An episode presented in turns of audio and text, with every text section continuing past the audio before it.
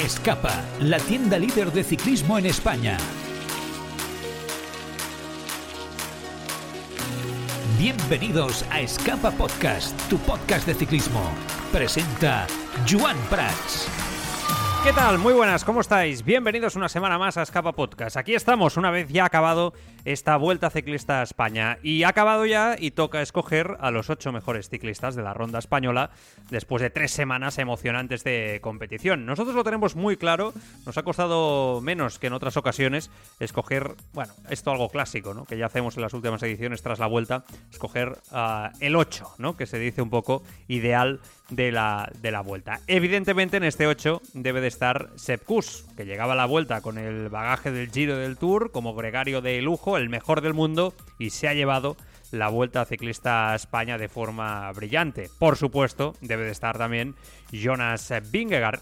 Quedará para la historia por saber si en el Angliru gastó todas sus balas o llevaba alguna en la recámara y finalmente no lo acabó de mover por no importunar más aún ya en ese momento la tensión que había internamente en el, en el Jumbo. Pero está clarísimo que la Vuelta Ciclista a España de Jonas Vingegaard está a la altura de lo que representa como ciclista y ha dado una auténtica exhibición.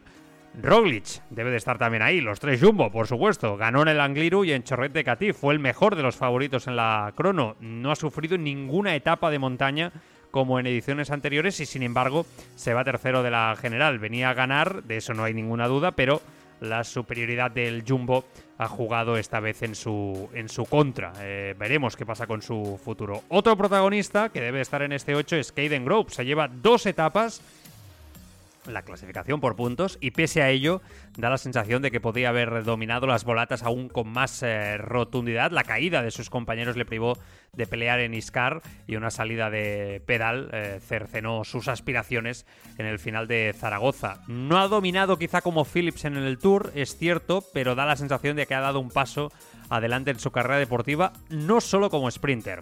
Otro nombre, Remco Evenepoel, que venía a ganar la vuelta, no lo ha hecho, es verdad, pero sin duda ha sido el gran animador. Se va con tres victorias, Arinsal, Belagua y Cruz de Linares, la montaña y el honroso título de animador de la carrera. Vamos a ver si esta Vuelta Ciclista a España no es un antes y un después en su manera de entender las grandes vueltas, porque quizá ha encontrado un rol que se adapta mejor a sus características y le limita esa presión porque gane siempre la gran vuelta en la altísima montaña. Es verdad que está marcado evidentemente por un fiasco el día del Tourmalet. Otro nombre importante, quizá este os sorprenda, pero para mí básico, Robert Gessing.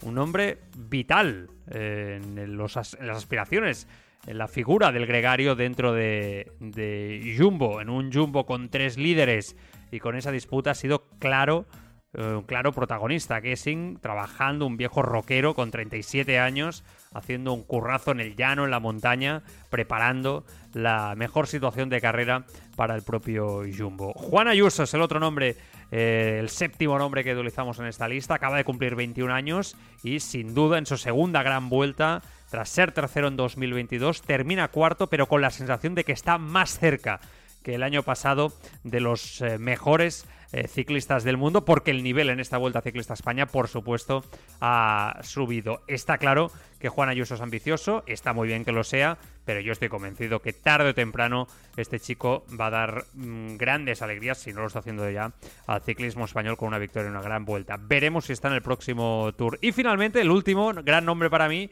es Lennart Kamna, eh, que sin duda ha vuelto a ser otro gran nombre que ha sido protagonista. Hay otros nombres que podrían haber entrado aquí, el joven Brooks, por ejemplo, quizá también eh, Rui Costa, Herrada que ganó eh, evidentemente la, en esa victoria para España. Hay otros nombres, evidentemente, pero Camna de nuevo mmm, en fugas, protagonista, dejándose ver, es un auténtico espectáculo ver el instinto que tiene para ganar etapas de montaña. Bueno, este es mi 8, vosotros podéis decir evidentemente el, el vuestro, como siempre, y participar a través de las redes sociales o a través del grupo de Telegram Bici Escapa Podcast. Eh, tenemos un programa apasionante por delante, se van a pasar por aquí Alberto Marcos, José Rodríguez y Jacques Vilalta para hablar de lo que ha sido esta vuelta ciclista a España y de sacar todas las conclusiones. Además tenemos muchas noticias y cortes. Tenemos que escuchar a los protagonistas en esta última jornada de la Vuelta Ciclista a España. ¡Empezamos!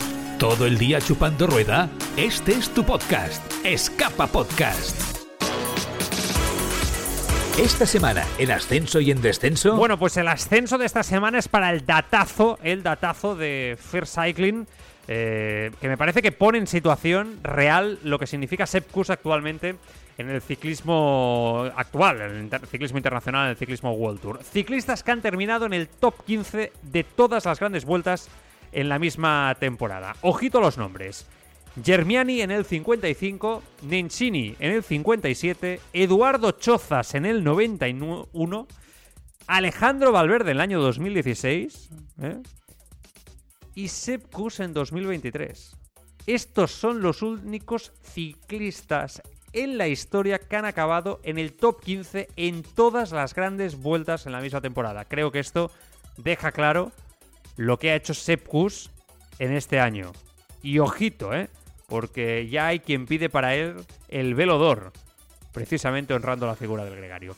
Y el descenso es para una noticia muy triste. Dos adolescentes que han atropellado deliberadamente a un ciclista para grabarlo y matándolo con 17 años, robaron un coche en Las Vegas y bueno, la imagen la tenéis en redes sociales. Yo directamente si no la habéis visto os recomendaría no verla porque es muy dura de ver cómo eh, arrollan al ciclista sin ningún tipo de compasión se ríen, el ciclista pasa por encima del coche, bueno, terrible, una persona jubilada, mayor, que disfrutaba de su deporte, terrible, terrible. Y sin duda, bueno, nosotros si sirve de algo, desde este pequeño altavoz pedimos cabeza, cabeza con el ciclista, por favor, en la carretera. Y en este caso, pues ante energúmenos así, que se creen que juegan al grande fauto en su vida real, pues no sé, no sé, no sé sinceramente qué se puede hacer eh, porque realmente es eh, estremecedor esto lo que ha pasado en Las Vegas y cómo ha muerto este, este ciclista en una de las imágenes más duras sin duda del año. Esta semana da el hachazo. Bueno, y el hachazo lo ha dado Patrick Lefebvre, que hay que escucharlo siempre sobre los rumores de traspaso de Remco Evenepoel. Ha dicho, Ineos es un capítulo cerrado, que en realidad nunca estuvo abierto. Se acabó. Por si alguien especulaba con que Remco Evenepoel podía fichar por Ineos, en Head Newsblad, en su columna habitual, se ha acabado. Para todos aquellos que especularon, no hay conversación, no hay nada, dice Patrick Lefebvre. Bueno, pues eso, por si había dudas, hachazo al canto, Remco en Soudal el año que viene. Porque te gusta mirar a la vida encima de una bicicleta, te mereces la bici de tus sueños al mejor precio. Bici Escapa, un mundo de bicicletas. Hazte con todo tipo de bicis, accesorios, rodillos, vestuario, el mejor servicio y atención siempre con los mejores profesionales, las mejores marcas y los mejores accesorios en nuestras tiendas en Sabadell con más de 1500 metros cuadrados y en Girona con 800 metros cuadrados y también en biciescapa.com con servicio de entrega en 24-48 horas. La mayor exposición de bicicletas eléctricas del mercado. Más de mil bicicletas en stock un mundo de bicicletas en Bici Escapa. Bueno, vamos a repasar un poquito noticias antes de ir con la tertulia y evidentemente sacar conclusiones en este lunes ya post Vuelta Ciclista a España. Vamos a repasar, por si aún no lo sabéis, pero clasificaciones. Sepkus primero, Jonas Vingegaard segundo, Roglic, Juan Ayuso, Mikel Landa quinto, Enric Mas sexto, Blasov séptimo, Brooks octavo, Joe Almeida noveno y Santiago Buitrago décimo, que por cierto estaba muy contento con este top ten el, ciclista colombiano. Steve Crash, que lo ha hecho muy bien el belga, ¿eh? décimo primero, décimo segundo Remco Benepool, Cristian Rodríguez décimo tercero, Marsule décimo cuarto, Godpuls décimo quinto, décimo sexto Einer Rubio, Juan P. López décimo séptimo, Antonio Tiberi décimo octavo, Damiano Caruso, décimo noveno y Emanuel Buchmann, finalmente vigésimo, que el último día le sacó esa plaza a Román Bardet, que acaba vigésimo primero. Por puntos, Keiden Groves gana la clasificación por puntos con 315, 236 para Remco Benepul, Andreas Kron 167, montaña para Remco Benepul, 135 puntos por los 51 de Jonas Vingegaard y los 39 de Michael Storer. Juan Ayuso, mejor joven, a 4.42 Cian Udebrooks, Joao Almeida a 6.50 en este caso. Y por equipos, Jumbo, mejor equipo, a 20 minutos 49 segundos Bahrein, Bora tercero UAE Team Emirates cuarto y Movistar quinto. En este caso, la clasificación por equipos de esta Vuelta Ciclista a España. Vamos a escuchar a los protagonistas. Para empezar, Sepp Kuss en el discurso, ya en el podio, al lado de Jonas Vingegaard y Primo Roglic. Primo Roglic sonriendo mucho, por cierto, en el discurso de Sepp Kuss, agradeciendo en español el apoyo del público en cada etapa de esta Vuelta Ciclista. Durante esta vuelta Ah, también quiero agradecer a todo el público durante esta vuelta. ¿Cómo no le vamos a querer?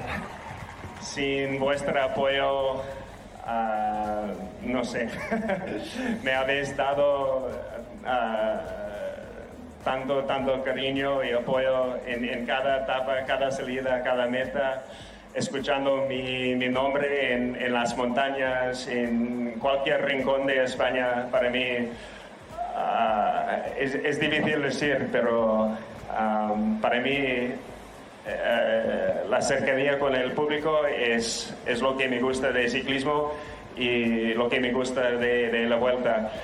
Y este año, más que nunca, he disfrutado tanto vuestro cariño y me, habéis ayudado a superar tantas, tantas cosas en esta vuelta y muchísimas gracias. Ahora seguimos escuchando a más protagonistas, pero más datos sobre Sepp Kuss en las últimas grandes vueltas en las que ha participado. Atención a los resultados. Vuelta 2023, primero. Tour 2023, Vingegaard ganando. La incidencia de Kuss es brutal, ¿eh? Giro 23, Roglic ganando. Vuelta 22, se retiró Roglic cuando iba segundo, recordemos. Tour del 22, Vingegaard primero. Vuelta del 21, Roglic gana. Tour del 21, Vingegaard segundo. Vuelta del 20, Roglic gana. Siempre ha estado Sepp en todo ello. Tour del 20, Roglic segundo. Vuelta del 19, Roglic gana. Giro del 19, Roglic tercero. Es espectacular. Estamos hablando de un hombre que ha tenido una incidencia directa en el Jumbo Visma en los últimos tiempos, sin lugar a dudas, y es básico para, para el equipo en esta figura de gregario hasta ahora, pero también ahora, como digo, ganando grandes vueltas. Más protagonistas, la otra cara de la moneda. Así hablaba Alberto Contador el pasado sábado con Enric Mas. Bueno, haciendo un poco la valoración de la Vuelta Ciclista a España. Podréis notar que Enric no está satisfecho. Incluso se le puede intuir, o por lo menos es mi sensación, no sé qué pensaréis vosotros, ciertas dudas al respecto de cómo ha corrido. No sé, no lo veo yo muy convencido sobre el momento que está viviendo el ciclista balear. A ver diferencias o no. Hoy una etapa que se hablaba mucho, no sabíamos si realmente iba a haber diferencias o no. No ha podido ser. No ha podido ser. Eh, durante esta vuelta ha habido días muy buenos respecto a sensaciones personales, pero días también muy, muy malos. Eh, no sabemos, o no sé si es respecto a la, a la caída del Tour que no he podido eh, cómo me hubiese gustado o cómo nos, hubiese gustado. Pero bueno, no es ni, eh, ni mucho menos una excusa. He disfrutado de correr, hemos ido a tope cada día y, nada. El año que viene, bueno, pues primero vamos a terminar mañana y el año que viene, pues otra vez aquí. ¿Qué balance haces de la vuelta? Es, no quiero decir que es un, un balance negativo, pero sí que no es un balance ni mucho menos positivo, porque eh, veníamos a por un, a por un podium y, y mira, creo que una sexta plaza, así que no, no es el balance no es positivo. Hablábamos esta mañana, Enrique, de El otro gran nombre del ciclismo español con el permiso de Miquel Landa, Juan Ayuso, ante las cámaras de Eurosport, hablando con Alberto Contador, mostrando su gran ambición, diciendo que no se va satisfecho, tan satisfecho como mínimo, como se fue el año pasado, con este cuarto puesto que ha certificado Juan Ayuso en la Vuelta Ciclista a España. Estamos con Juan Ayuso, que justamente estábamos comentando, se ha ido a tope. Sí, ya desde antes de empezar de entrar al circuito, eh, los Jumbo han puesto el ritmo de todos los días, que solo saben ir a una marcha, que es rápido, y luego pues Nada, más entrar al circuito, se ha hecho la fuga que creo que ha llegado, ¿no? Ha ganado Gross, así que con la gente que había, con Gana, con Remco, sabía, sabíamos que, que ya no se iba a parar y así ha sido. ¿Había que esforzarse mucho para poder ir en el pelotón y, no cortarte o, se rodaba bien? No, no, encima con este circuito tú lo sabes bien que los látigos son, son muy traicioneros y te vas un momento atrás, lo pagas mucho. Entonces, bueno, yo sí que iba bien colocado, iba adelante y adelante, pues no es que vaya fácil, pero eh, se puede ir bien, aunque se va, se va siempre a tope. Pero bueno, si caías en unas posiciones atrás se notaba mucho y así ha sido, que creo que se ha roto hasta el pelotón, ¿no? Y después de, ayer has tenido una noche ya un poco pues, para asimilar el cuarto puesto. ¿Cómo, ¿Cómo lo analizas? ¿Te motiva para el futuro? ¿Crees que tienes cosas a lo mejor que cambiar?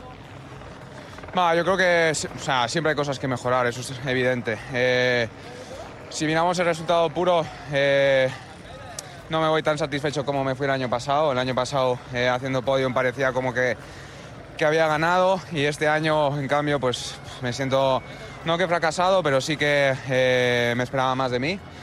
Pero bueno, eh, si lo miro, eh, el, el nivel que he dado en las tres semanas creo que ha sido muy bueno. Solo tuve un mal día, un, mal- un día y medio malo que fue en el Angliru y en la crono no, no tuve las mejores sensaciones.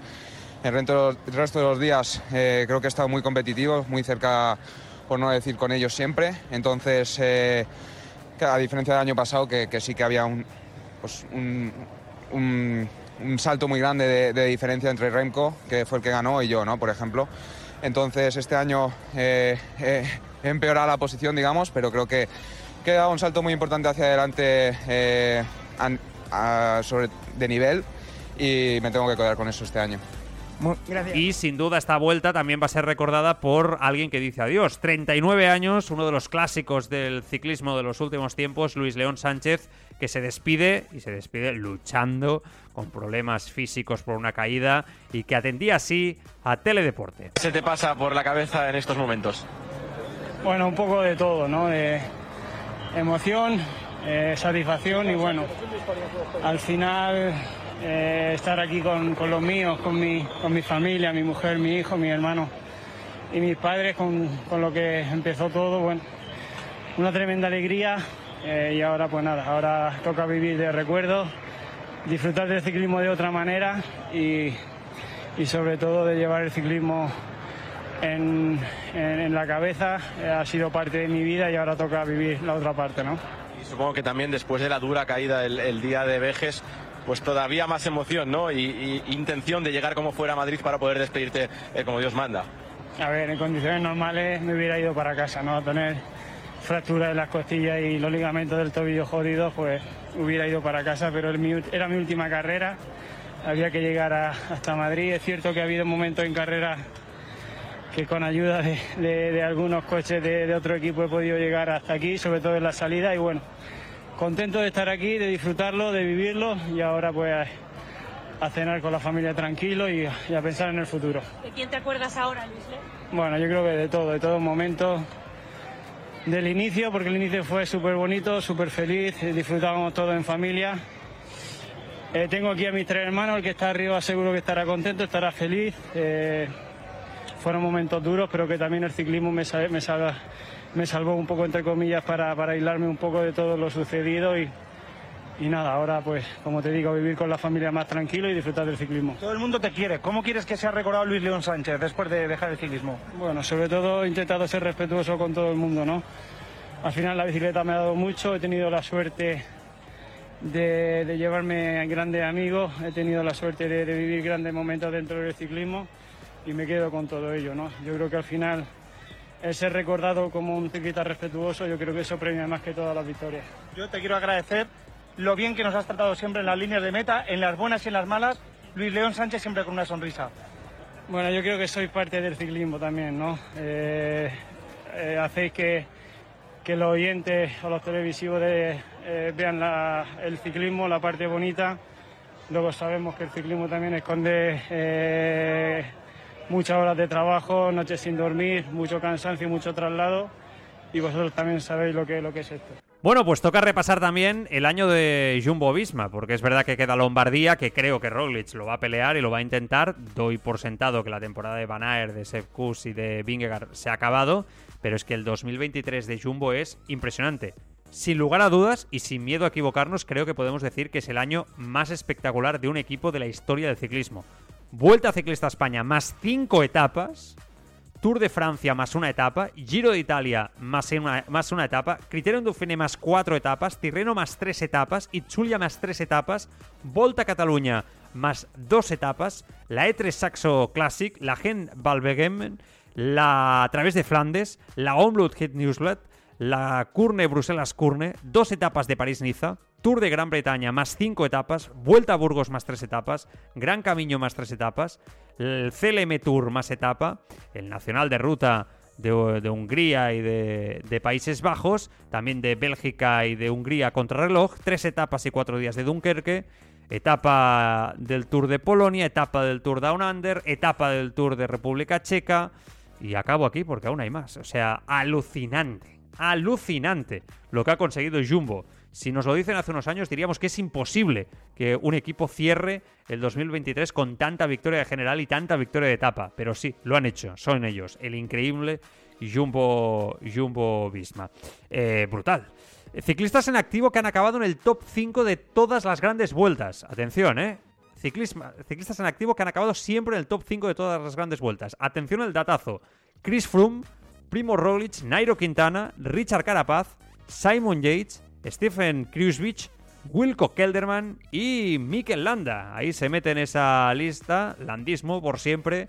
Y oye, que acaba muy satisfecho. Otro de los nombres importantes de esta vuelta, la revelación seguramente de la tercera semana de la Vuelta Ciclista a España, ha sido claramente Pelayo Sánchez, aguantando con los mejores del pelotón en la alta montaña, disputando etapas con ciclistas muy buenos como el pasado sába- sábado en la etapa de Guadarrama. Y creo que un grandísimo fichaje para Movistar, que ha estado muy hábil en este fichaje, hay que decirlo, y creo que puede dar buenos resultados para, para Movistar en la próxima temporada. Un Movistar que no lo va a tener fácil, ¿eh? porque al final se le han cruzado todos los fichajes y que sinceramente la sensación es que el equipo está en una situación de no evolución.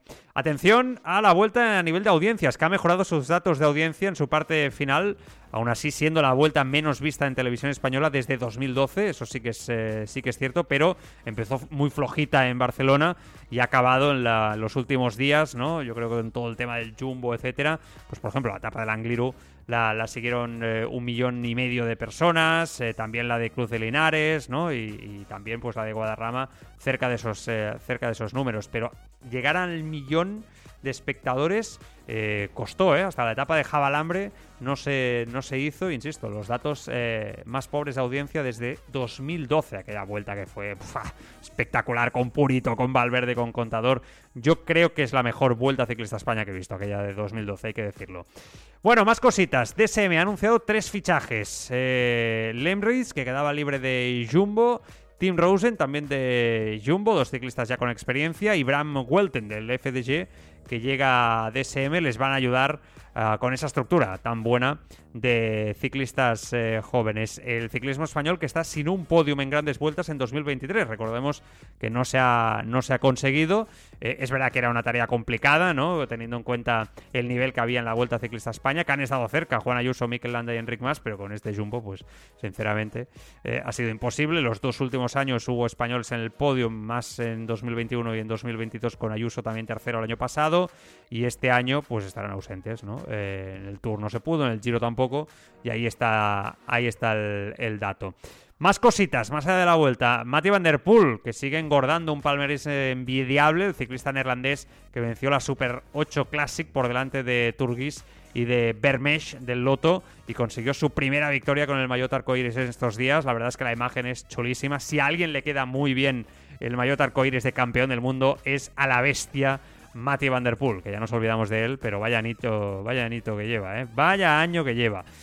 Una entrevista muy interesante de Nacho Lavarga en Marca eh, a Luca Gergilena, el capo del, del Lidl Trek, y que deja titulares muy interesantes, ¿no? Diciendo, por ejemplo, que el Lidl les ha pedido que sean los números uno, que la, apuesta es eh, total, que van por todas.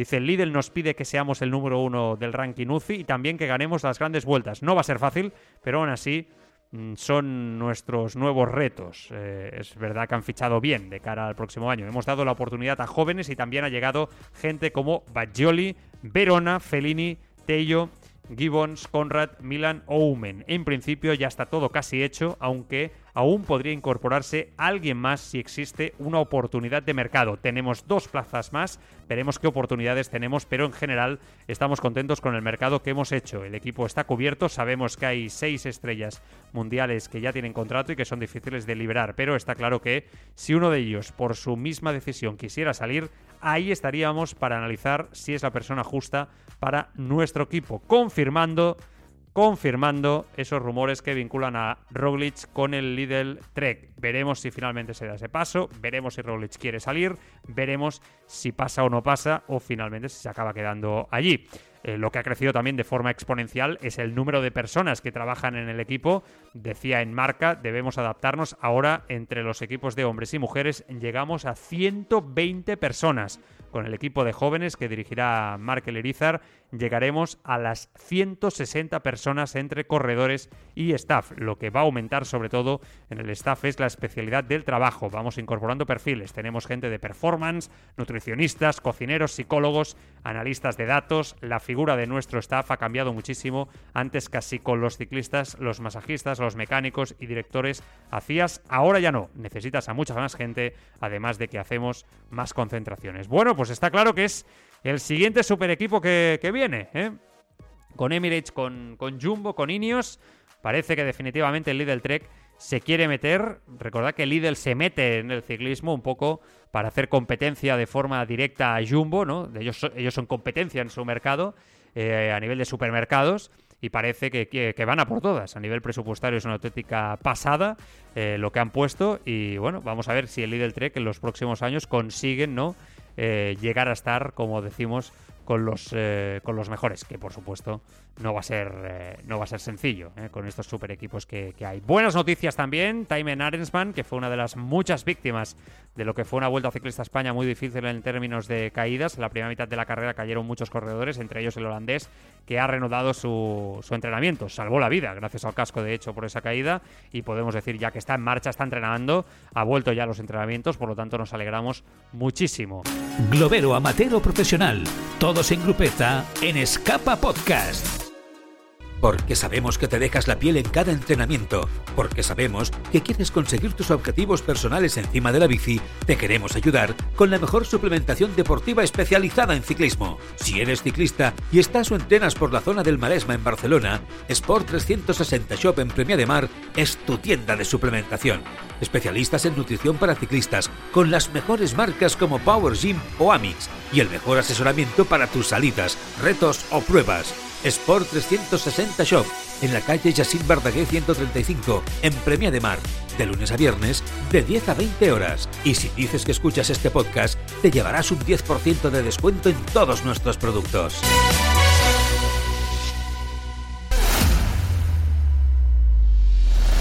La Pájara la tertulia ciclista de Escapa Podcast. Vamos a relajarnos 30 minutitos, como es habitual de tertulia aquí en Escapa, eh, algo que no hemos hecho durante toda la vuelta ciclista a España. Relajarnos, esa palabra que, insisto, eh, hacía tiempo, tres semanas concretamente, que no, no lo utilizaba. Ahí está el presentador del podcast de la Vuelta Ciclista a España con nosotros, Alberto Marcos. Alberto, ¿qué tal? Muy buenas, ¿cómo estás? ¿Qué tal, Joan? ¿Cómo andas? Relax poco, ¿eh? Con esta Vuelta Ciclista España y el Jumbo y sus historias y todo lo que hemos vivido. Uh, poquito, poquito, porque hemos tenido, hemos tenido ciclismo y hemos tenido telenovela, como decía yo ahora, ¿no? con con todo este lío de no, quién gana, quién no gana, y le atacan, no le atacan. Bueno, ahora hablaremos de ello, pero, pero vaya tela, ¿eh? Ay, sí, sí. Y está también por aquí mi compañero en Cataluña Radio, Isaac Vilalta. Isaac, ¿qué tal? Muy buenas, muy buenas. ¿Qué tal? Muy buenas, ¿cómo estamos? ¿Qué? ¿Te lo has pasado bien o no? Sí, sí. Eh, al final sí. Yo creo que no, yo creo que al final hemos conseguido trazar un relato deportivo, que es lo que interesa, porque la vuelta empezó como empezó, pero lo importante es hablar de, las cuestiones más ciclistas, ¿no? Y, lo que ha pasado en Jumo, pues nos ayuda a construir este relato que yo creo que nos viene muy bien. Sin duda. Y, eh, en mi casa la voz que ha explicado este relato del que hablaba ahora Isaac y esta historia con Jumbo y que recordaremos durante mucho tiempo es José Rodríguez, que ya está por aquí. José, ¿qué tal? Muy buenas, ¿cómo estás? ¿Qué tal, Joan? ¿Qué tal a todos? Muy buenas. ¿Te lo has pasado bien o no viviéndolo en primera persona? Te lo pasas bien siempre, porque cada edición tiene su propia historia, ¿no? Y cada y esconde sus, curiosidades y hay detalles que, que la hacen maravillosa. Pero es verdad que a mí el desenlace, por ejemplo, pues oye, me deja un poco con ganas de más, ya no porque hubiera habido, no por, ese morbo de si los Jumbos iban a mover o no, sino porque es cierto que, que prácticamente desde el día del Tour Malé se veía tan claro lo que iba a pasar en el sentido de que ellos tres iban a dominar la carrera, que luego, aunque hubiera expectativas sobre qué iba a hacer Vingegaard, qué iba a hacer Rowling, y al final no haya pasado demasiado, pues te deja un poco, por un lado frío en el sentido del espectáculo, de la rivalidad, y por otro, pues queda otra que, que, que admirar, que aplaudir, que darle la enhorabuena a los que son ahora mismo el equipo, el mejor equipo del mundo, sin ningún género de dudas. Claro. Totalmente. Eh, José, se te escucha un poco lejano. Yo no te diría que mal, ¿eh? pero sí que se te escucha como si estuvieras hablando de, de fondo, como si estuvieras hablando de. de a ver, ahora. Ahora, ahora sí. Ahora, ahora. Perfecto, ahora se te escucha fantásticamente, fantásticamente bien. Eh, yo tengo diferentes preguntas a realizaros. Eh, la pregunta, es si crees que Sepp Kuss va a tener recorrido como líder, en este caso, en su carrera ciclista dentro de Jumbo, que entiendo que Sepp Kuss no se va a mover. No tenemos a Isaac, eh, voy con Alberto. Alberto, ¿me escuchas tú? Sí, yo te escucho. Pues venga, la misma pregunta, Alberto, y ahora tiramos con Isaac. Buena pregunta, ¿eh? Buena pregunta, porque Sí, ostras, eh, yo, yo lo veo difícil, ¿eh? Yo, es verdad que esta vuelta se la ha llevado él, pero hay que tener en cuenta que han sido unas circunstancias, yo creo, un poco especiales, ¿no? Por, por todo lo que ha sido esta vuelta, por el dominio de Jumbo y porque realmente entre ellos hemos tenido unos días que no ha habido luego ya batalla cuando se han calmado un poco las aguas.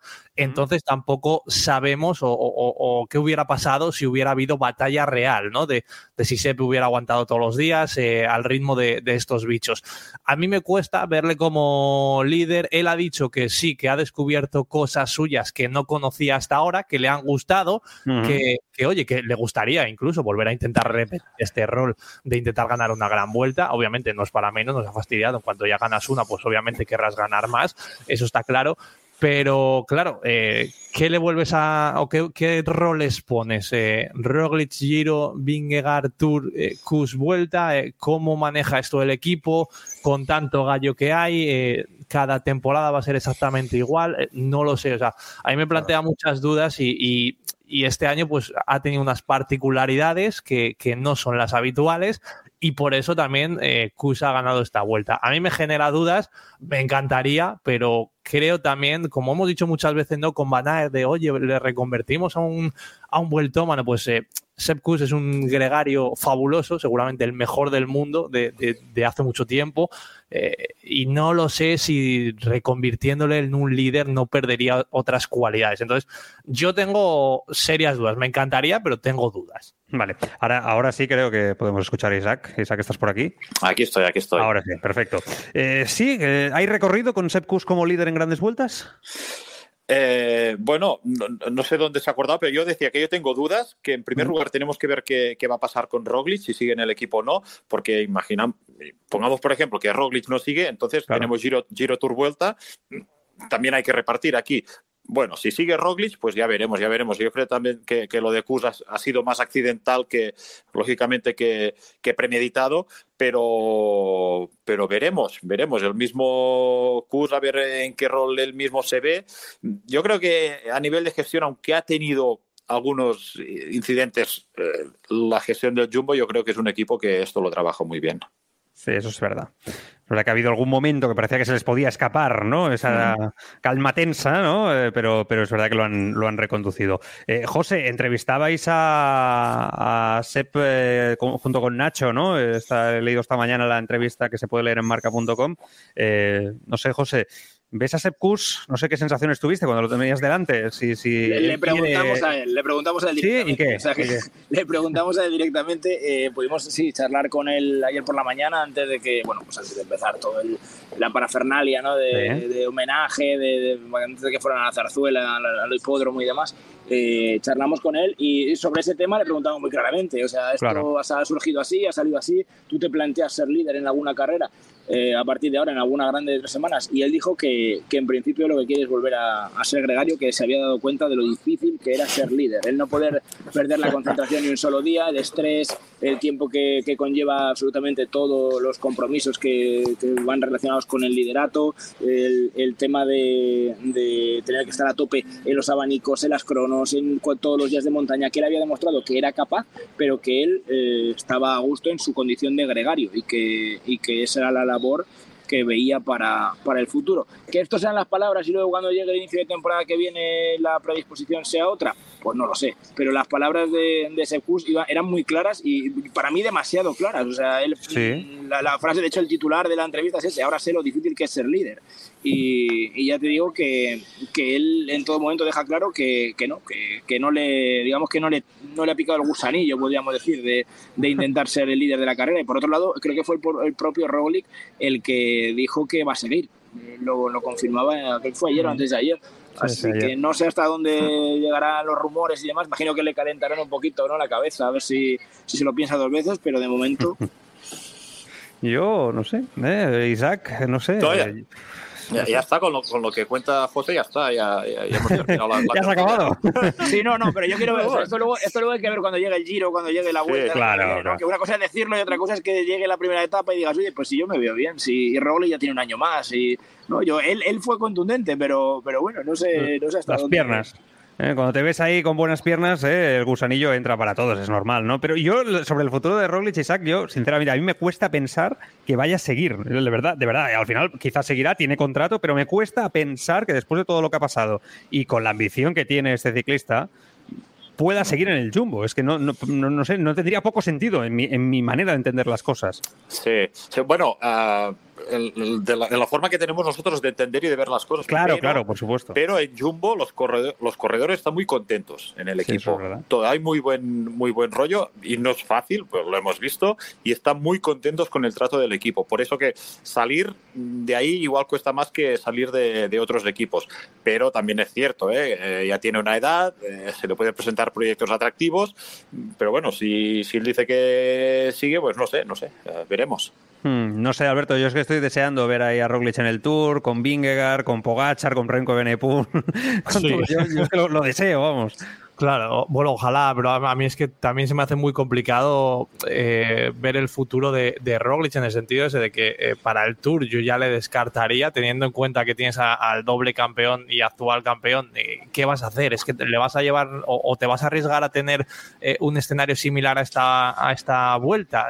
No lo sé, a mí me, me cuesta. Entonces, eh, bueno, si le, a él le prometen que va a ser el líder en, en el Giro y en la vuelta, bueno, yo creo que a él le puede valer sabiendo que quizás ya no está a la altura de, de pelear un Tour de Francia, quizás, porque, oye, siendo realistas, yo creo que sabemos que hay dos que están por encima del resto ahora mismo, ¿no? Y, y- eso es así. Entonces, si a ti te dan eh, giro y vuelta, pero te lo dan 100% y no dejan ventanas abiertas a lo que ha sucedido este año, porque claro, aguantar otro año en el que, oye, te encuentres un escenario en que tú vas a por la vuelta y de repente no la ganas, eh, a Roglic ya le está premiando el tiempo. Imagino que querrá también hacer historia en la vuelta. Entonces, bueno, eh, es complicado. ¿eh? Yo, yo eh, si me pongo en su piel, es complicado, porque claro, si sales, eh, ¿dónde te vas? ¿Quién te garantiza tener un equipo como el que tienes ahora mismo a tu disposición para ganar una grande? Es que no te lo puede asegurar eh, absolutamente nadie. Entonces, pues bueno, yo si a mí me aseguraran que voy a ser el líder 100% en giro y vuelta, yo me quedo en Jumbo. eh.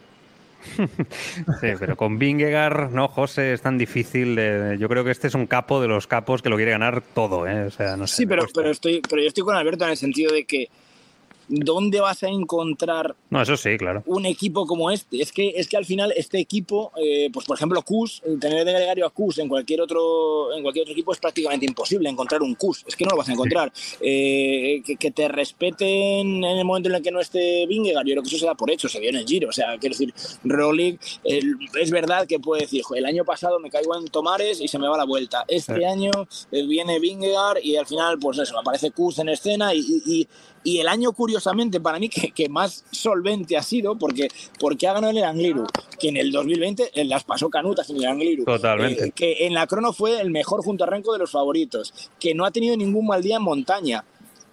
Pues paradójicamente ha sido el año que, que ha quedado tercero, ¿no? Que tiene que pensar, "Joder, pues si es que otros años, pues eso precisamente es la importancia del equipo que tenía o que tiene a su servicio. Y, y fuera del Jumbo, igual que hace unos años, o le pasaba, por ejemplo, si os acordáis, con los sprinters a Quick Step, o sea, fuera Mm. de Quick Step hacía mucho frío. Se- en Quick Step te comías el mundo, salías fuera, me da igual Gaviria eh, que cualquier otro en su día, eh, Bennett o cualquier otro de. Si vamos un poco más atrás, Cavendish incluso y demás. eh, al final, fuera de Jumbo, yo creo que tiene que hacer mucho frío. ¿eh? No hay ningún equipo que te garantice el 8 que te han traído a la vuelta, por ejemplo, que era el mejor. Y es que ese 8 lo trasladas al Tour y probablemente quitando el 8 del propio Jumbo no hubiera otro mejor en todo el Tour de Francia. Hmm, totalmente. Eh, dejarme que os pregunte también por los españoles, eh, en este caso, eh, Isaac, eh, porque, bueno, Juan Ayuso cuarto, diciendo que no tenía buenas sensaciones, al final un poquito de la, de la vuelta, que se esperaba más de él, él es muy ambicioso, tiene un discurso, yo incluso a veces cuando lo escucho pienso que hasta duro con él mismo, ¿no? Teniendo en cuenta la, la edad que tiene. Mikel Landa quinto, yo creo que muy bien, básicamente por cómo llegaba y con las sensaciones, y él mismo también lo reconoce. Y ese sexto lugar de Enric Mas, con esa sensación en el ambiente, Isaac, de que este sexto lugar de Enric Mas puede marcar un antes y un después en su etapa, ¿no? Como líder para grandes vueltas. Hmm, Sí, eh, totalmente de acuerdo. Yo, eh, a ver, para calibrar la, la actuación de los españoles, eh, Sí. no sé si hablar de decepción, porque al final que lo comparamos con los tres Jumbo, que están a un nivel, pero bueno, se presuponía antes de empezar que, que Enric debería estar luchando por el podio, a pesar de la caída del Tour. Eh, con Juan, bueno, es que el podio del año pasado pues ya puso el listón muy alto, ¿no? Y Claro. entonces yo creo que sí que, que ha estado más cerca de lo que podíamos esperar de él. Y lo de Mikel, creo que ha estado por encima. Eh, después, lo, centrándome en lo, en lo de Enric, mm, sí que tengo la sensación, tengo la sensación que le vendría bien un poco de aire a él respecto al equipo y al equipo respecto a él, porque Ya. estamos en lo de siempre. Movistar, el único equipo español en la máxima categoría, se centran, eh, el país en el que estamos, en que todos opinamos y, y todo el mundo es muy seguidor, es muy aficionado, pues es- se centra tanta presión en el equipo y en sus corredores que, que cuando un corredor español ficha por Movistar con, con altas ambiciones, pues la presión se multiplica. Y esto lo hemos visto con Cortina, lo hemos visto con Marc en su día, eh, lo vemos con Enric. Y en ese sentido yo creo que el aire les puede ir bien a todos. Hmm, Alberto. Sí, eh, pues yo estoy también un poco en esa línea. Em, eh, yo creo que, por ejemplo, el caso de Juan Ayuso, eh, este año hay que cogerlo un poco eh, con pinzas teniendo en cuenta la temporada tan atípica que ha tenido, ¿no? Que, que no ha sido una temporada buena para él en el sentido de que no la ha podido preparar como a él le gustaría. Él venía a ganar, eh, porque lo ha dicho, por activa y por pasiva, que él venía a ganar y él tenía esa aspiración y se ha encontrado con que ha estado muy lejos de, de un ganador. Entonces, eh, yo creo que le ha pasado mucha factura todo eso que no ha podido hacer durante, durante el año. Eh, mm, lo que decís, tiene un discurso muy ambicioso, duro a veces incluso con, consigo mismo, y yo creo que si no ha intentado nada es realmente porque él no tenía ni un gramo de fuerza para intentarlo, porque él sabemos que cuando tiene un mínimo de fuerza, eh, él va para, para adelante y etapas como la de Madrid eh, las hubiera aprovechado desde lejos seguramente para intentar hacer algo. Entonces, ha llegado justísimo. El caso de Mikel, eh, yo lo celebro porque hablando con él antes de la vuelta, él casi que se lavaba las manos y, y se Mm. autodescartaba y parecía que venía casi hasta castigado a la vuelta, ¿no? Obligado por Bahrein a decir, bueno, pues vete a la vuelta, oye, el último servicio con nosotros. Y él no confiaba para nada en absoluto de, de la general que pudiera hacer. Y, oye, se ha encontrado con que ha ido a mucho mejor con, con el paso de los días. Y para mí es el, el español que mejor ha, ha terminado la vuelta y el que nos ha dado un poquito más de, de emoción porque ni, ni Juan Ayuso ni Enric más nos, nos, han dado, nos han dado motivos. Y lo de Enric pues es verdad que viene con la particularidad esta también de la caída del Tour pero eh, ha acabado muy fundido. Ha, ha, habido días que ha llegado a meta y lo ha dicho él con una cara de estar totalmente cao, pero es que al margen de eso yo creo que a él y a Movistar le sigue faltando ambición. Hay días en los que tú no te puedes plegar a, a los intereses de los que te van a ganar la carrera en condiciones normales. Eh, me explico, los días estos que se neutralizan la, la, la, llegada, tú tienes que ir a pelear porque sabes que si tú vas con ellos, en la crono te van a meter dos minutos y en condiciones normales otros días vas a perder tiempo. Entonces tú tienes que aprovechar cada segundo o cada momento que puedas para rascar. Y si no lo aprovechas, pues al final pasa esto, que pasa pues una vuelta anodina, que, que, que, bueno, pues ha estado ahí efectivamente bien, pero bueno, pues ya está, ni fu ni fa, ¿no? Hmm. José, te añado también, eh, más allá de, de, preguntarte también por los tres españoles, si la vuelta de Movistar ha sido un fracaso. Te lo pregunto también a ti. Bueno, no sé si. A ver, empiezo por los españoles. Primero, ¿Eh? mejor antes de antes de okay. otro tema. Eh, estoy muy de acuerdo en lo que en lo que decís básicamente, básicamente en los tres, porque Lo de Landa no lo esperaba ni él. Sea, creo que ha sido Alberto el que ha dicho lo de que vino a regañamientos a la vuelta. No quería, recuerdo lo mismo, hablar con él antes del inicio de la vuelta y él no quería ni, ni, ni hablar de liderato del equipo, de general, no quería nada de eso. O sea, él venía mm, a la despedida, a ver si rascaba algo y te plantas en Jabalambre. Eh, hablé con él también luego después y decía, es que la crono, pues como no ha sido horrorosa, que otra vez ha sido horrorosa, pues me he metido en carrera. Y yo creo que, no sé si la falta de presión o, o- o, bueno, o, o si- o simplemente a lo mejor le han mostrado las piernas que no tuvo en el Tour ni tuvo en Dauphiné y que sí tuvo a principio de temporada. Pues le han metido en carrera, le han metido en carrera y al final, eh, el día del Angrilu, pues la mejor noticia es esa, que puede estar casi al nivel de los más fuertes. Uy, José, a ver si te puedes acercar del micro como antes, que ahora te A ver, estamos perdiendo un al, poquito. ni- casi al nivel de los más fuertes. Ahora. A partir de ahí, a partir de ahí, eh, con Ayuso yo introduciría un tercer matiz y es que hay que recordar que el año pasado eh, Juan hace historia y es maravilloso, pero hay que recordar también que Juan alcanza el tercer puesto del podio. eh, puede sonar un poco simplista, ¿no? Pero por la caída de Roglic. Si Sí. Roglic no se cae, es muy probable que Juan hubiese acabado cuarto igual que este año. ¿Qué tiene más valor? ¿Lo del año pasado por ser un podio? ¿O este año que para mí el nivel era más alto? Yo creo que el nivel de Juan este año ha estado por debajo de lo que él esperaba, por problemas físicos que no le han permitido hacer una temporada, digamos, normal, por propios problemas físicos en la vuelta y porque ha habido rivales que han estado por encima. Pero aún así, lo que decís, tiene una ambición tan grande que para mí es de agradecer, ¿eh? que para mí, porque luego no podemos, o sea, eh, pode- no podemos, eh, no podríamos, mejor dicho, criticar la ambición desmedida de Ayuso si luego también criticamos la falta de ambición de Enrique. O sea, una de las dos cosas nos tiene que valer y a mí yo me quedo antes con alguien que va a comerse el mundo, aunque luego sí le atragante. Y al final Juan Ayuso demuestra eso, que es un chaval con hambre, con ambición, que la carrera o el ciclismo le acabará poniendo en su sitio, pero ahora mismo lo que él busca es un sitio con lo más grande. Si, aunque no haya sido la mejor de las temporadas, ha estado ahí. Y lo de Enric, estoy con Isaac, no sé si la solución será que se paren sus caminos, no tengo ni idea, pero a mí la sensación que me da es la de que ha tocado techo. Y que el techo es el que hemos visto durante estos años, es eh, rascar un podio en la vuelta y, y habrá que ver qué más. ¿Buscar un aliciente nuevo, por ejemplo, en el Giro? Pues no lo sé, porque depende del recorrido del Giro, se le puede atragantar. ¿Cambiar su forma de correr? Pues ojalá fuera el Enric del año pasado en las clásicas italianas, pero es que eso solo lo hemos visto en 2018 con el Quick Step un par de días y, y el año pasado hay en esos detallitos que nos dejó a final de temporada. No sé hasta dónde van a llegar. Y en cuanto a lo que me decías de Movistar, Sí. pues, eh, pues te diría que sí, porque es verdad que a lo mejor todo cambia si hubieran ganado la crono inicial por equipo, ¿no? Te llevas una victoria de etapa y demás, Ujú. pero más allá de eso, mm, ¿qué hemos visto? A Enric más o menos hacer lo que podía, pero en cuanto al resto del equipo, eh, Einer Rubio no ha sido el del Giro de Italia, lo ha intentado, pero no ha sido el del Giro de Italia. Cortina creo que casi definitivamente se ve que, que para pelear por volatas en una gran vuelta pues está un poquito lejos, ha perdido ese punch, esa velocidad que le presuponíamos hace un tiempo y el resto muy poquita presencia. Yo esperaba muchísimo más, por ejemplo, muchísimo más de Oyer Lazcano y, y no lo hemos visto en la, en la Vuelta a España. Pero bueno, eh, como todo, ¿no? Me imagino que, que al final una cosa es consecuencia de, de las anteriores. Hmm, es posible. Isaac, has escuchado a José, Sí, ¿eh? Sí. Movistar.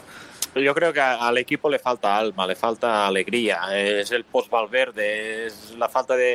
eh, Pensábamos en el referente que sería Enric y Enric le falta reírse en las, en las grandes vueltas. Le vemos ahí que llega, que, que pobre que es que eh, atiende a la prensa y, y intenta sacar algo, pero es que es que le ves que está, que está sufriendo. Mm. Y yo creo que al, al equipo hay que cambiarle la, la cara, que no es fácil, ¿eh? no es fácil. Mira, hablábamos antes de Jumbo. Jumbo pasó lo que pasó en la época de Rabobank. Ahora Sí. est- estamos todos hablando de, de este Jumbo, pero ¿cuántos años ha tardado Jumbo en levantarse? Que si el Blanco, que si el Belkin, que hasta ahora. Son procesos largos y, y la salida de Valverde es un, eh, un golpe natural, pero un golpe duro. Y, y no, es, no es fácil tener cada año corredores que, que estén para ganar. A partir de ahí, claro, hay que hacer eh, crítica y, análisis deportivo de por qué igual se tenía que llevar otro, otro equipo, que por qué hoy es Lazcano, que estoy de acuerdo, porque no ha brillado. eh, qué, qué hay que hacer con Enric porque en las clásicas italianas de final de temporada se le ve bien y en la vuelta está como, como sufriendo. No lo sé, no lo sé. Hmm, Y esa sensación, Alberto, de que todo sale mal, ¿no? Porque cuando tenías a Carlos ya firmado, pues si Ineos hace gala, ¿no? De esa, de esa cláusula, paga ese dinero y al final te quedas desconectado de cara al próximo año, ¿no? Porque con Carlos Rodríguez seguramente el futuro se vería de otra manera, Alberto. No, seguro, seguro. Lo que pasa es que, pues eso, eh, es lo que, lo que decís un poco, ¿no? Y, igual que los fichajes, este año tampoco le han salido bien, porque, oye, Gaviria más o menos, pues, oye, de todo lo que cabe, sabíamos que ya no es un ganador, ¿no? 100%, pero bueno, te podías esperar algo más. Y al final, ¿qué ha hecho Gaviria en todo el año? Ganar en, en Argentina a principio de año, ¿no? Y, y, poquito más, no ha rascado gran cosa. Eh, Guerreiro, ¿cómo ha salido el fichaje de Guerreiro? Pues tampoco ha salido, eh, yo creo, como, como se esperaba. Y eran perfiles que, oye, pues no sé, ilusionaban, a mí me ilusionaban un poco en el sentido de que le daban un poco más de abanico de, de posibilidades a lo que venía haciendo Movistar estos años, pero no lo sé, no sé si es eh, eh, jugar con el freno de mano echado en, en, las grandes vueltas, sobre todo en, la vuelta. Es verdad que las últimas vueltas, yo creo que Movistar ha hecho buenos papeles, ¿eh? de cuando más eh, golpes y críticas se le, se le daban, mejor resurgían, pero desde luego que yo creo que esta vuelta ha sido para olvidar porque no han aportado gran cosa. O a mí me dejan muy frío, ¿no? Por, añadir, por añadir un detallito, habéis hablado de Gaviria eh, sé que es muy fácil hablar a toro pasado, pero bueno, es una sensación que, ya comentábamos al inicio de la vuelta. que en el 8 de Movistar, por muy mal que esté Gaviria, no, tenga hueco, No sé, quiero decir, al final es, te puede dar una oportunidad de victoria. Pues, pues, pues lo que ha hecho Cortina, eh, esos cuartos, quinto, quinto, quinto y sexto puesto creo que han sido en Iscar y en Madrid, pues Gaviria estoy convencido de que a lo mejor no ganar, pero ese quinto y sexto puesto te lo puede transformar en un segundo, tercero y quién sabe, por ejemplo, no lo sé, el día de, Oliva, pescar en, no sé, ahí en Río Revuelto, ¿no? Una vuelta en la mm. que un sprint lo ha ganado eh, Sub, eh, no sé, no sé. 100%. No te, digo, no te digo que Gaviria vaya a ganar una, una, volata. Probablemente el nivel de Gaviria, evidentemente, este año es luz de, de lo que hemos visto. Pero tampoco tenía otras cosas en Movistar para dejarle fuera que seguramente se puede decir que la confección del equipo no ha sido la mejor. Y es verdad, toro pasado, pero ya al principio ya generó dudas, ¿eh? un poco viendo la, estructura que. Joan, perdóname, perdóname ya por terminar. Eh, leí el otro día en relevo, eh, creo que fue con los compañeros de relevo, a Pablo Lastras decir que, que era evidente que Enric Mas había sido el tercer corredor más fuerte de la carrera. Claro, llega un momento en el que yo pienso, claro, es que con esa visión es muy complicado hacer claro, crítica. No claro. explico. Sí, sí, sí. O sea, no sé si estamos, el chiste de, la autopista, ¿no? Todos van en contra y yo soy el único que va bien. Pues, pues, da, la sensación de que, da la sensación de que es parecido, ¿no? De decir, ostras, si, si, en el, si dentro del equipo la visión o la lectura que extrae en la conclusión de esta vuelta es esa, pues el año que viene hacemos lo mismo, porque si claro. los terceros más fuertes, ¿para qué vamos a cambiar? un poquito falta de ambición, ¿no? De autocrítica y de, luchar para, ponerse un poco, es decir, delante del espejo y decir, a ver, eh, las cosas no están saliendo bien, ¿no? Vamos a cambiar realmente de una vez por todas la filosofía, la cultura del equipo, al fin y al cabo, ¿no? Bueno, eh, Movistar, que siempre da para, mucho y siempre está en el ojo de, la polémica, ahí en el centro de la polémica, el ojo del huracán, llamarle como queráis, pero van pasando los años y seguimos... Eh, También te digo Joan, que si lo que ha pasado en Jumbo lo hace Movistar, bueno, te, incendiamos eh, todo. O sea, eh, me refiero. la pelea está con los tres y tal, pues, eh, pues también aquí nos volveríamos locos. Totalmente. No sabemos, ¿no, Isaac? Si ese documental que hizo Jumbo interno este año tenían cámaras metidas con la vuelta, etcétera. Lo digo por, no, verlo. No, sabemos nada, ¿no? No, no lo sé. Sería, sería increíble, vamos, que, dentro de unos meses nos sorprendieran con un, un documental interno con toda esta vuelta. también te digo, también te digo que, o sea, nosotros, y me atrevería a decir los latinos o los mediterráneos, entendemos el mundo de una forma y generalizo, ¿eh? Los holandeses, neerlandeses lo entienden de otra. Es verdad. generalizando. O sea que lo que nosotros vemos aquí como bueno, le sacaríamos punta por no. Igual ellos pues lo, ven diferente, no sé.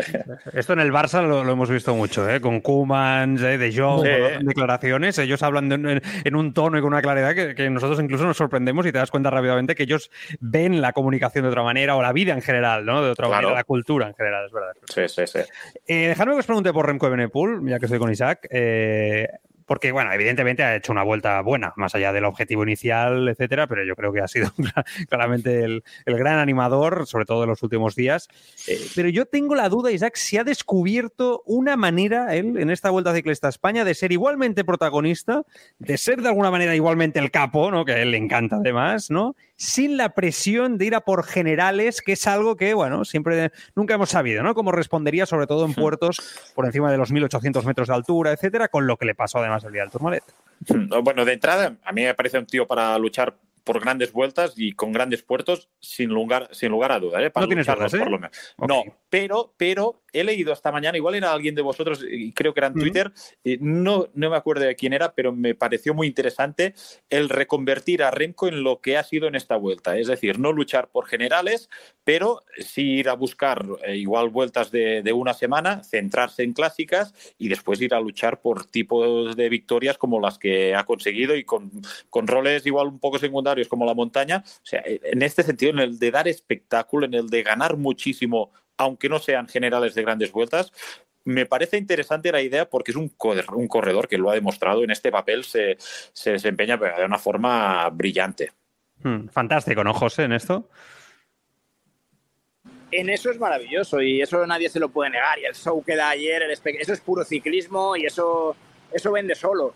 El tema es, para mí, la sensación que tengo con Renko es que se marcha de la vuelta con las mismas dudas con las que llegó. Es decir, eh, es un grandísimo corredor, todos lo sabíamos. ¿Iba a brillar donde ha brillado? Pues probablemente todos lo supiéramos. Pero mi sensación es que Renko es un corredor que gana mucho. Perdonadme que igual se escucha demasiado ahí el... el bueno, ahora más o menos bien, ahora más o menos bien. Que gana mucho, Renko gana mucho, pero no gana lo que quiere. Es decir, Renko querría haber ganado la vuelta y se ha ido de la vuelta con los bolsillos llenos, pero no de lo que él quiere. Se ha ido con el maillot de la montaña, ha estado a punto de llevarse el maillot de los puntos, se ha llevado tres etapas que podrían haber sido cinco, porque si, si le da por ganar el sábado y el domingo se va con cinco etapas, pero él no venía a eso.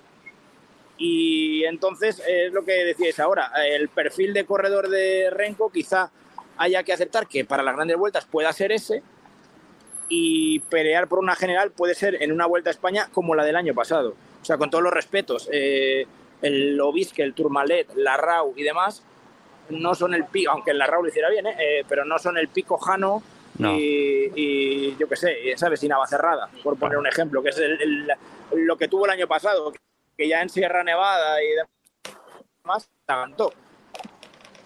Es que esa es la duda, pero, ¿no, Alberto? Pero, un, un, matiz ¿eh? a lo que dice José, eh, que igual, igual mentía, ¿eh? Remke, pero antes de empezar dijo que su objetivo era podio y tres etapas. O sea, no, no fue explícito con lo de ganar. Que claro, después pero, igual pero está quedado, mintiendo o sacando presión, ¿eh? Pero ha quedado Ya. media hora del podio. Sí, sí, sí. Bueno, la montaña. Sí, la montaña. No sé, Alberto, ¿qué? ¿Es es una- va, a reflexionar sobre ello? ¿Va a haber un cambio? ¿O va a ir al próximo tour a luchar cara a cara con Vingegaard y Pogachar? eh, porque este también, además, tiene una fortaleza mental bru- brutal, ¿eh? O sea, después las cosas van como van, pero él se marca unos objetivos siempre súper ambiciosos. Sí, a mí me da la sensación de que él va a seguir eh, encabezonado en, en ganar un tour y, y creo que, que para eso también le están haciendo un poco el equipo, ¿no? De, de fichar a Mikel y, y más refuerzos que lleguen, etcétera, etcétera. Em, eh, si había dudas de si es un nombre para aguantar una gran vuelta, pues se, se han disparado en esta vuelta, eso está claro, porque si pegas un petardazo de este calibre, pues obviamente eh, las dudas se disparan. ¿Que luego ha dado espectáculo? Pues por supuesto, yo creo que eh, de hecho ha sido una bendición, yo lo interpreto así, ha sido una bendición para la vuelta que pegara ese petardazo el día de Tourmalet, porque creo que mm, seguramente no hubiera estado a la altura de, de los tres del podio, que hubiera sido a lo mejor incluso un poco frustrante para él verse fuera y no habría sido tan protagonista como lo ha sido. Y creo que si nos hemos divertido en la última semana o en las dos últimas, ha sido sobre todo gracias a él. ¿Se va a meter Renko hoy en fuga? Sí, ahí está. Pues míralo. El tío va, él solo, con- claro, él va con 20 más, pero da igual, él tira y los otros 19, pues les, a ver si pueden seguirle, ¿no? Y, y ha pecado incluso de, de exceso de responsabilidad en las fugas muchos días y por eso no ha ganado más, porque hay días que se lo ha cargado todas sus espaldas. Eh, la gente le comparaba con lo que le pasó a Richard Carapaz el año pasado, pero yo creo que ha sido todavía mejor, porque Richard eh, jugó un poquito más tapado. Eh, eh, Renko ha ido a pecho descubierto y vamos, si ya gana ayer en Madrid, pues oye, mira, para decirle, me quito el sombrero y enhorabuena, chaval, y haz lo que te, lo que te dé la gana, básicamente. Eh, no lo sé, a mí me sigue dejando dudas, igual que creo que para un tour, por ejemplo, está también por debajo. Eh, para un giro, una vuelta, bueno, depende de los recorridos, efectivamente, pero lo que es seguro, seguro es que él donde se mueve bien es con lo que ha mostrado en esta vuelta. También te digo una cosa. En los recorridos de los 90 o de principios del 2000, con más crono en las grandes vueltas, seguramente Renko Benepul sería un ciclista ¿no? Que, que, tendría más opciones ¿no? ante los Pogachar y, y Vingegaard, sin, sin, duda. Pero bueno, es la realidad de los tiempos que nos ha tocado vivir actualmente. Lo tenemos que ir dejando aquí. Eh, ya veremos qué pasa en Lombardía, ¿no? También, porque ahora tendremos tiempo, ¿no, Isaac? Porque ahí va a haber eh, mucho gallo, ¿eh? Yo creo que Landa va a estar ahí, va a estar Pogachar en principio también, ¿no? Enric Mas, y vamos a ver algún Jumbo si se mete por ahí. Algún Jumbo, ¿eh? sí, a, ver, a, a, no, a ver, a ver, Jumbo, a ver, Jumbo, eh, pero sí, eh, ya hemos visto en los últimos años que, sobre todo con Pogachar, eh, por ahí, pues eh, el espectáculo está asegurado. Sí, claro, de Jumbo yo creo que Vingegaard ha acabado la temporada ya, Van Aert ha acabado la temporada en principio también.